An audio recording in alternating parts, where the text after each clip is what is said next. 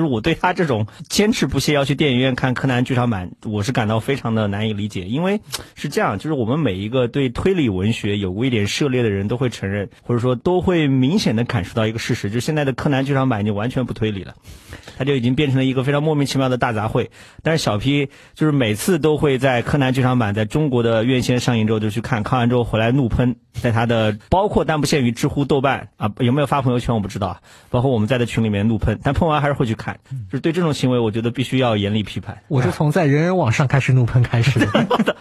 非常的时代的眼泪啊！人人网这个词，嗯，所以今天的这个主题就是一方就是小 P 老师，包括我啊，其实也是呃，每次都要骂，但每次都要看，是一个我们从小开始看的一个著名的一个日本的 IP，非常抖 M，我也不是很懂。另一方就是郑世亮，他对于我们这个行为